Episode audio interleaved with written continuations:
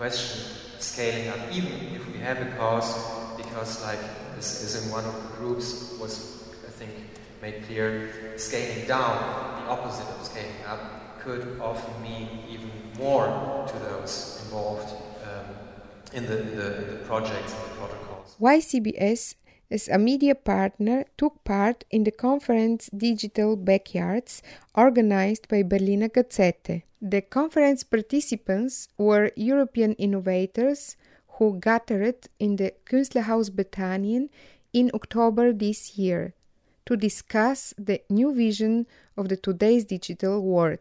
The main talking points concerned alternatives to the monopolies such as Google and Facebook.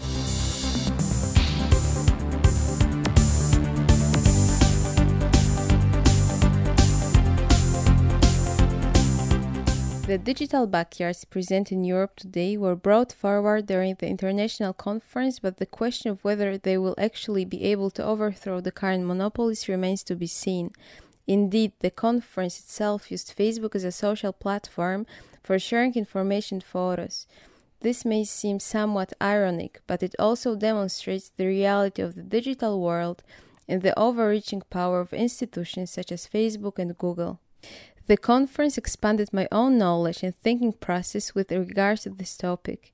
Indeed, the social impact the digitized world of today has on each of us as individuals and as groups is much wider than one might expect.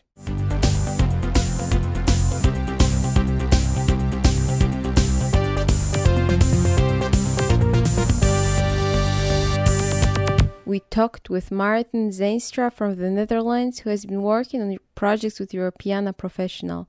This is a platform which offers a single access point to the millions of books, paintings, films, museum objects, and archival records that have been digitized throughout Europe. Okay, so here we are with Maarten uh, Zeinstra. Could you just introduce yourself with a few words, please? So, my name is Maarten Zeinstra. Uh, I work at Kennisland. It's a think tank in Amsterdam, mm-hmm. and we work in innovations in, um, in governments, in education, and in culture. And I'm here for um, for presenting the project Europeana, one of the projects we do, um, where we help with their digital, f- with their rights framework. And could you just describe in a few words what Europeana does and why is it called Europeana?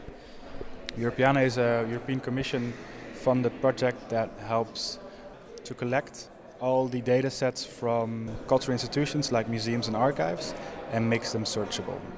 So it's a, it's a search engine for cultural heritage objects. So you can find the Mona Lisa, you know where it is, or you can find the Van Gogh and you know where, where you can find the metadata about them, the, the title of the work, the uh, size of the work, uh, the creator when he died, etc. So, who is it mainly aimed at? Who is your target? Um, who is Europeana's target um, public? The the Europeana portal is is um, is targeted at the entire world. Whoever wants to experience European cultural heritage. Um, next to that, they have an API that's for developers, so the developer can reuse all those data sets from all those over 2,000 institutions um, and make new products out of that. So it it creates an opportunity for startups to monetize um, cultural heritage of Europe. very well. Um, and um, can you just explain a few words why you came here today and um, what you've been discussing this morning? Um, I came here today to, to, to meet all the new interesting projects uh, around here and we've been discussing um, the business models of um, publishing and searching online. So, how can we create a sustainable business model for um, finding and producing news? How can we mm-hmm. find a sustainable business model for uh, search engines with privacy uh, uh, options? And how can we make the archives and museums uh, have a sustainable presence online? Okay. Um, and the title of your particular group is um, Digital Europe. Um, why do you think this is uh, an important topic today? And yeah. Well, Europe is becoming more and more digital. We have uh, a wide, um, wi- a, wide penetration of the internet. Um, the European Commission thinks it's important. Neelie Kroes thinks it's important. Um, and we will will see more and more internet usage, more digital usage of our of our cultural history of our of our culture online. Mm-hmm. So it's very important to, to, to, to think of all those implications it has for our society.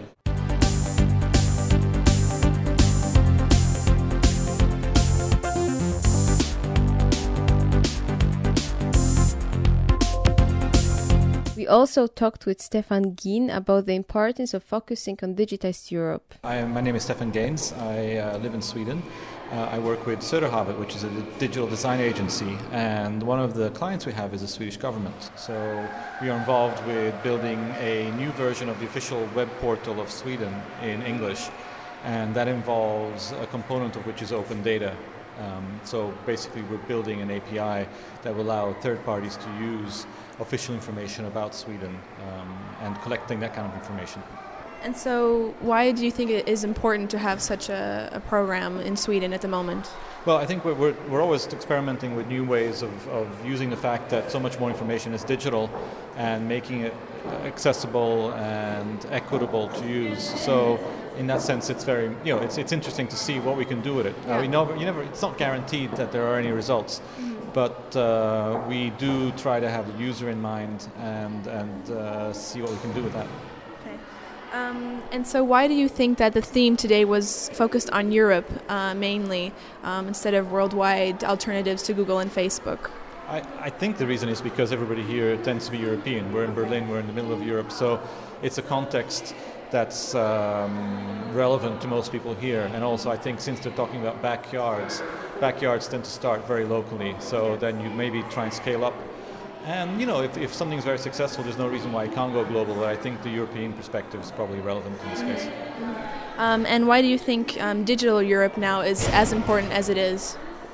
because everything's turning digital. I mean, it's one of the biggest revolutions since the uh, Industrial Revolution. Mm-hmm. The fact that information is, is becoming digitized, and that means that it's so much more easily accessible, costs so much less to, to copy and, and to, to share. And that's really changing fundamentally how we think of you know, economic models for, for surviving and so on. So, in that sense, it's really important to figure out this digital stuff. Okay. Um, and a very general question: Who do you, who has control of the internet in general? I think the, right now the control of the internet is geeks. So you know ICANN, and uh, those people are they have the best interests of the internet in mind in terms of the users, in terms of maximizing free access to information. Countries themselves try and limit that kind of access, whether it's through firewalls like in China or through very you know constrained copyright uh, laws, that sort of stuff. But on the whole, once you're on the internet and you manage to scrub your identity or your location, then you're pretty much good to go. And I think that's really interesting. And, and that kind of freedom has increased, I think, over in the last 15 years. So in that sense, I'm pretty optimistic. Um, and today you were talking about um, better privacy settings with search en- uh, engines, for example. Do you think that's a problem that uh, today we have to worry about um, the overuse of our private information?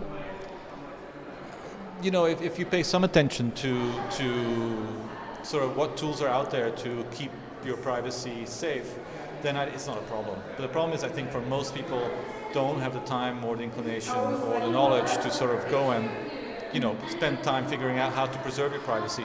For those people, I can see why there should be some protection by law or government agencies should sort of keep. But privacy cannot exist in by itself. There's also a right to uh, transparency, and so those two principles clash. So I don't think it should be all privacy all the time. I think you should also there should also if you're going to be walking around the street, you know, journalists should be able to report on what you do. People should be able to take pictures of what you do. So in that sense, it's not privacy is not sort of the only question out there.